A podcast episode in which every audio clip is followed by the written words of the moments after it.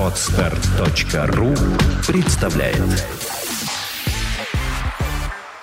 Don't Speak – подкаст о том, как быстро и эффективно выучить английский язык.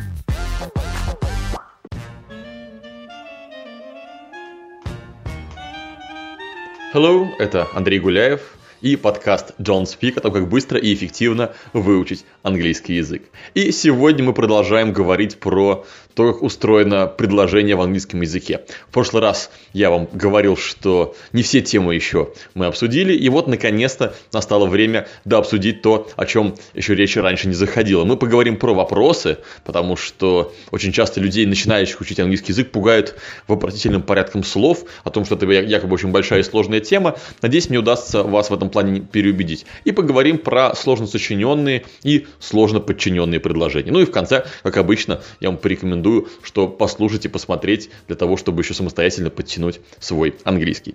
Итак, о вопросах в английском языке. В русском языке мы задаем вопросы просто с помощью интонации. Мы просто одни и те же слова говорим с той или иной интонацией и получаете либо утверждение, либо вопрос. Тебе это нравится? Тебе это нравится?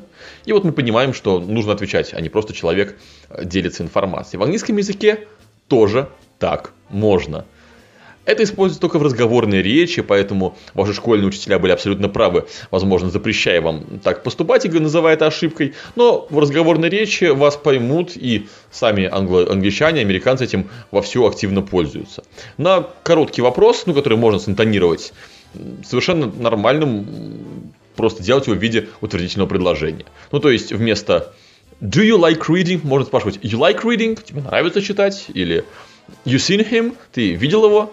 И вас поймут, и вам ответят, и никто не скажет, что как же ты такой нехороший человек, неправильные вопросы задаешь. Но это только для разговорной речи. Для всех остальных случаев, да и в разговорной речи тоже частенько люди говорят все-таки правильно, используется специальный вопросительный порядок слов. Он еще иногда называется обратным порядком слов, и от этого кажется, что мы все предложение выворачиваем наизнанку, но на самом деле это не так. На самом деле действие очень простое, меняется действительно порядок слов, но совсем не сложно. Возьмем тот же самый вопрос про you like reading. Тебе нравится чтение. Это утверждение. Если мы хотим из этого сделать вопрос, то мы просто добавим в начало глагол do. Do you like reading?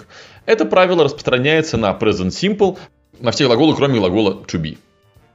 Do you like reading? Если у нас будет she likes reading, да, то есть к like прибавляется еще окончание s, то при вопросе это окончание переползет на глагол do. Будет does she like reading?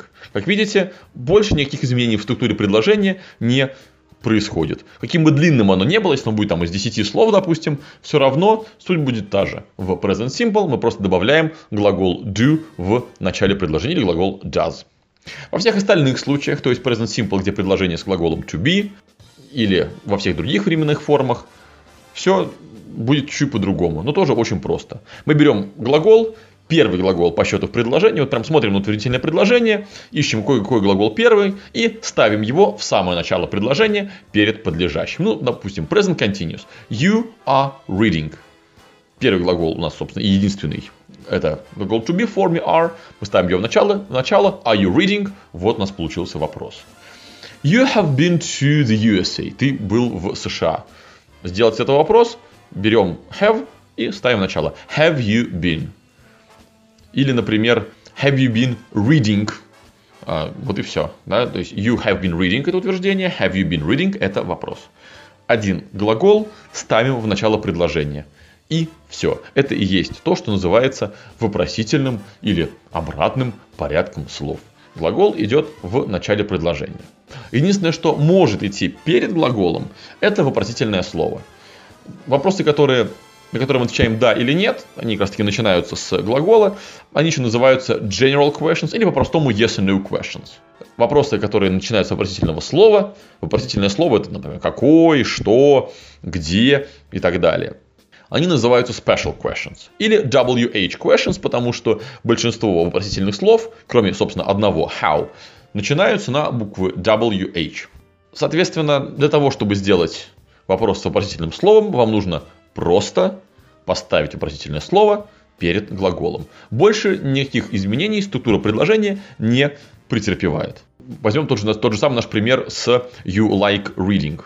Вопросом будет do you like reading. А если нам интересно узнать, почему так, мы спросим why do you like reading. Мы просто добавим в начало еще одно слово и больше ничего не поменяем. Почему-то люди, часто услышав, э, что надо вот вопрос что-то менять порядок слов, действительно перебирают все предложение и каждый раз думают, куда бы это поставить. А все очень просто. Мы просто добавляем в начале по одному слову. Что еще вам важно знать о вопросительных словах?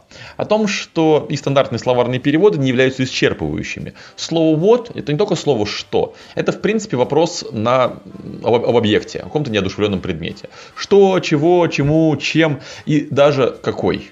Ну, слово «вот» в значении «какой» и к людям тоже используется. Ну, то есть, какие фильмы тебе нравятся? What movies do you like? Или какие люди тебе нравятся? What people do you like? И то и другое будет, в общем-то, корректно. Where – это не только вопрос где, но еще и куда и откуда. Если где это будет, например, в предложении where is it, где это, то where are you going to, это будет уже куда ты идешь, а where are you from, откуда ты. Так что всегда смотрите на предложение в целом, когда переводите вопросительное слово. When действительно означает когда, но когда мы спрашиваем, сколько времени, мы спрашиваем what time is it now? И довольно часто, действительно, какое время или сколько времени именно в таком виде. What time, а не через слово when. Слово why вам известно, оно означает почему, а вот зачем нет отдельного слова для зачем, поэтому используется what for. Для чего? Слово who относится к людям, то есть, когда мы спрашиваем о человеке, то оно переводится как кого, кому, кем, ну и кто, само собой. Но есть еще форма его whom. Whom – это как раз-таки отдельная версия для кого, кому и кем. Они сосуществуют вместе, то есть одно и то же, один и тот же вопрос можно задать с помощью слова who и с помощью слова whom. Ну, например, о ком ты говоришь? Мы можем спросить who are you talking about? Или about whom are you talking? То есть, видите, в одном случае мы используем слово who, в другом whom. И то, и другое является абсолютно правильным. Единственное, что со словом whom предлог обычно ставится в начало предложения, то есть about whom, о ком, как в русском языке. А вот со словом who предлог часто ставится там, где он стоит в утвердительном предложении. Ну, то есть, I am talking about my friend. Who are you talking about? Видите, about и там, и там после слова talking. Или, например, с кем ты любишь играть в футбол? Who do you like playing football with. Да? Или просто там, who do you play football with? С кем ты играешь в футбол? Можно сказать, with whom do you play football? А можно, who do you play football with? Вторая конструкция с предлогом в конце не очень привычна для русскоязычного человека, но, тем не менее, довольно часто используется, особенно в американском английском. И есть еще форма слова who, whose. Ну, оно напоминает нам S притяжательное окончание, то есть Andrew, Andrews, my friend, my friends, да, то есть принадлежащее кому-то. This is Andrew's house. This is my friend's car. Так вот, whose звучит так же, только пишется все-таки без апострофа, просто SI добавляется к слову who. Это чей? Помните, пожалуйста, об этом. И есть еще слово how, которое единственное выпадает из всех видов вопросительных слов. Помните, что оно часто используется не только по отдельности, как how do you do that, но и вместе с другими словами. How many и how much для вопроса сколько, буквально как много. И how long и how often, как долго и как часто. И на этом мы бы закончили с вопросительным порядком слов, если бы из правила о вопросительном порядке слов не было исключений. А они есть. Исключение номер один – это вопросы к подлежащему. Тогда, когда нам нужно узнать, кто или что выполнил то или иное действие, то мы задаем вопрос в виде утвердительного предложения, а вместо подлежащего ставим соответствующее вопросительное слово. Ну, то есть, например, кто это? Who is it? Что это? What is it? Что происходит? What's going on? Или what's happening? Видите, мы начинаем вопрос с вопросительного слова, а дальше идет просто, просто сказуемое, потому что подлежащего нет, потому что мы о нем спрашиваем, и поэтому структура вопроса меняется. Второе исключение – это сложные вопросы, то есть когда вопрос является частью сложного предложения. Ну, вам это знакомо, если вы это изучали в косвенной речи, reported speech, но это не только в косвенной речи существует. В прямой речи вопрос будет звучать, например, Where can I find Mr. Smith? Но в косвенной речи это будет звучать немножко по-другому. I asked where I could find Mr. Smith. Видите, where can I find и where I could find. Ну, can, could меняется, потому что согласование времен, но оно мне сейчас не так важно, как важен порядок слов в предложении. То есть мы переделываем вопросительное предложение обратно в утвердительное. То есть мы опять ставим глагол там, где он стоял в утвердительном предложении. Ну, посмотрите, как мы это делаем в русском языке. Действительно, когда мы задаем вопрос, а где я могу найти мистера Смита? У нас вопросительная интонация. А когда мы говорим, что я хотел бы узнать, где мне найти мистера Смита, интонация уже другая. То есть в русском языке мы тоже что-то меняем, когда мы задаем вопрос в части сложного предложения. Либо же нам могут где-нибудь ответить, когда мы ищем мистера Смита, а я не знаю, где его найти. I don't know where you can find Mr. Smith. Опять же, where can I find? I don't know where you can find. Видите, you can find. Утвердительный порядок слов. Так что каждый раз, когда вы вкладываете вопрос в сложное предложение, неважно, косвенно это речь или просто ваши какие-то мысли, я знаю, я не знаю, я хочу узнать и так далее, и так далее, и так далее. Мне интересно, он предложил, он спросил. В любом совершенно случае порядок слов меняется на утвердительный. А если у вас вопрос, э, если у вас general question, то есть вопрос, на который отвечают да или нет, то между самим вопросом и оставшейся частью предложения ставится if или whether. Ну, то есть, do you like music? Я спросил, нравится ли тебе музыка. I asked if you liked music. Видите, if раньше не было, а теперь появился. Чтобы мы понимали, что вот после if начинается, собственно говоря, вопрос. Или, например, I don't know if I like music. Я не знаю, нравится мне музыка или не нравится. И на этом, наконец-таки, с вопросами все. Итак, резюмируя, вопросы могут задаваться чисто интонацией. Как правило, это касается простых предложений, потому что короткое предложение можно синтонировать так, чтобы вас поняли правильно. Это не является ошибкой в разговорной речи, но в любом тесте по грамматике, конечно же, это будет неправильно. Есть вопросительный порядок слов. В present simple мы просто добавляем глагол do, чтобы получить из утвердительного предложения вопрос. You like reading? Do you like reading? В всех остальных случаях, где мы глагол do не используем, мы ставим первый по счету глагол в предложении на первое место. Ну, как правило, это либо глагол be, либо э, глагол have, либо какой-нибудь из модальных глаголов. Ну, в общем, все глаголы, которые носят функцию вспомогательного. Но для того, чтобы не объяснять, что такое вспомогательные глаголы, вспомогательный глагол всегда в предложении идет первым по счету. Мы поговорили с вами про вопросительные слова. И вы, надеюсь, запомнили, что слово what это не обязательно что, а это еще чего, чему или чем. Что слово who это и кого, и кому, и кем. А слово where это не только где, но еще куда и откуда. И так касается всех вопросительных слов. What это о предмете, who об объекте, where о месте, when о времени. Но помните, что мы говорим what time is it now, например, сколько сейчас времени. Мы говорим про why и what for почему и зачем соответственно. Мы поговорили, что вопрос к подлежащему э, задается так же, как утвердительное предложение, просто вместо подлежащего станет, ставится вопросительное слово, ну типа what is it или what's going on. И мы поговорили, что вопросы, э, если являются частью сложного предложения, превращаются в утвердительные предложения по своей структуре. Ну и последнее, что нам нужно с вами поговорить, это про э, сложные предложения в целом. Они бывают, как и в русском языке, сложно сочиненные и сложно подчиненные. Сложно сочиненные предложения, такие, которые можно разделить на два предложения, и ничего особо не изменится, то есть когда обе части предложения друг от друга не зависят.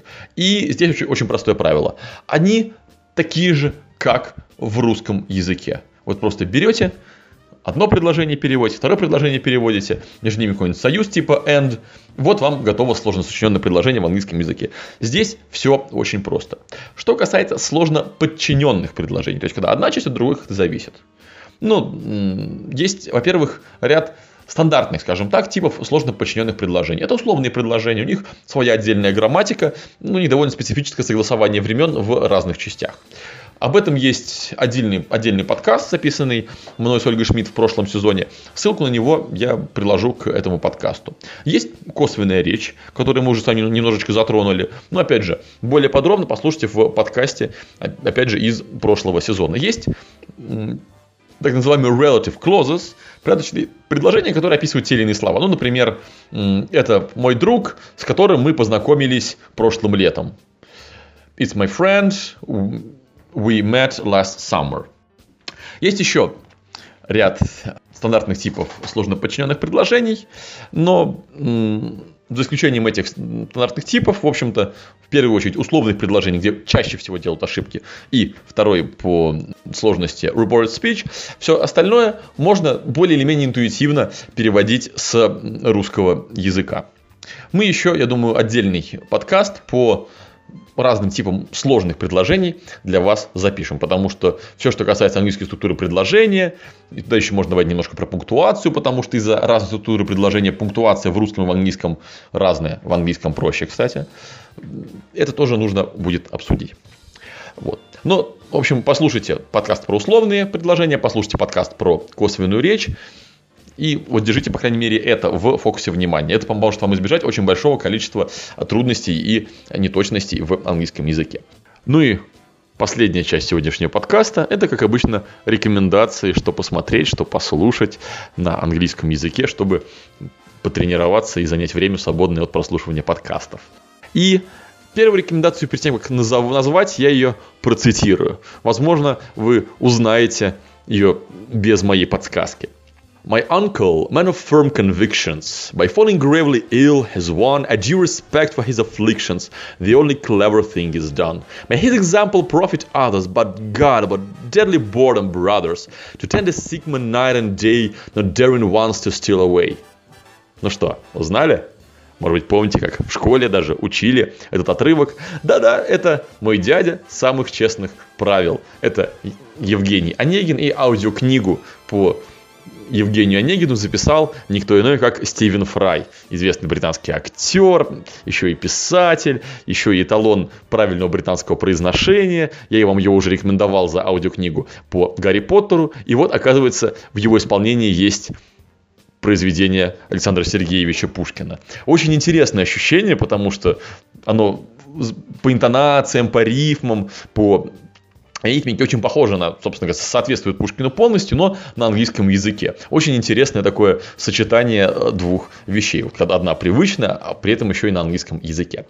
Вторая рекомендация похожа по своей сути на рекомендацию с Пушкиным, потому что тоже происходит из э, нашей страны, точнее даже из Советского Союза. Я предложил ссылки к этому подкасту на английскую версию фильмов «Джентльмены удачи», «Белое солнце пустыни», «Операции И» и другие приключения Шурика. Да-да, вот эти вот бессмертные, а, культовые даже, можно сказать, правда, слова такого вообще тогда не было, советские фильмы, на которых многие из нас выросли, есть на английском языке. Посмотрите их, вспомните, возможно, уже давно там забытые шутки и эпизоды, и все это будет еще и на английском языке. И на этом на сегодня все. С вами был Андрей Гуляев. Подкаст John Speak о том, как быстро и эффективно выучить английский язык. До встречи в следующих выпусках. Goodbye.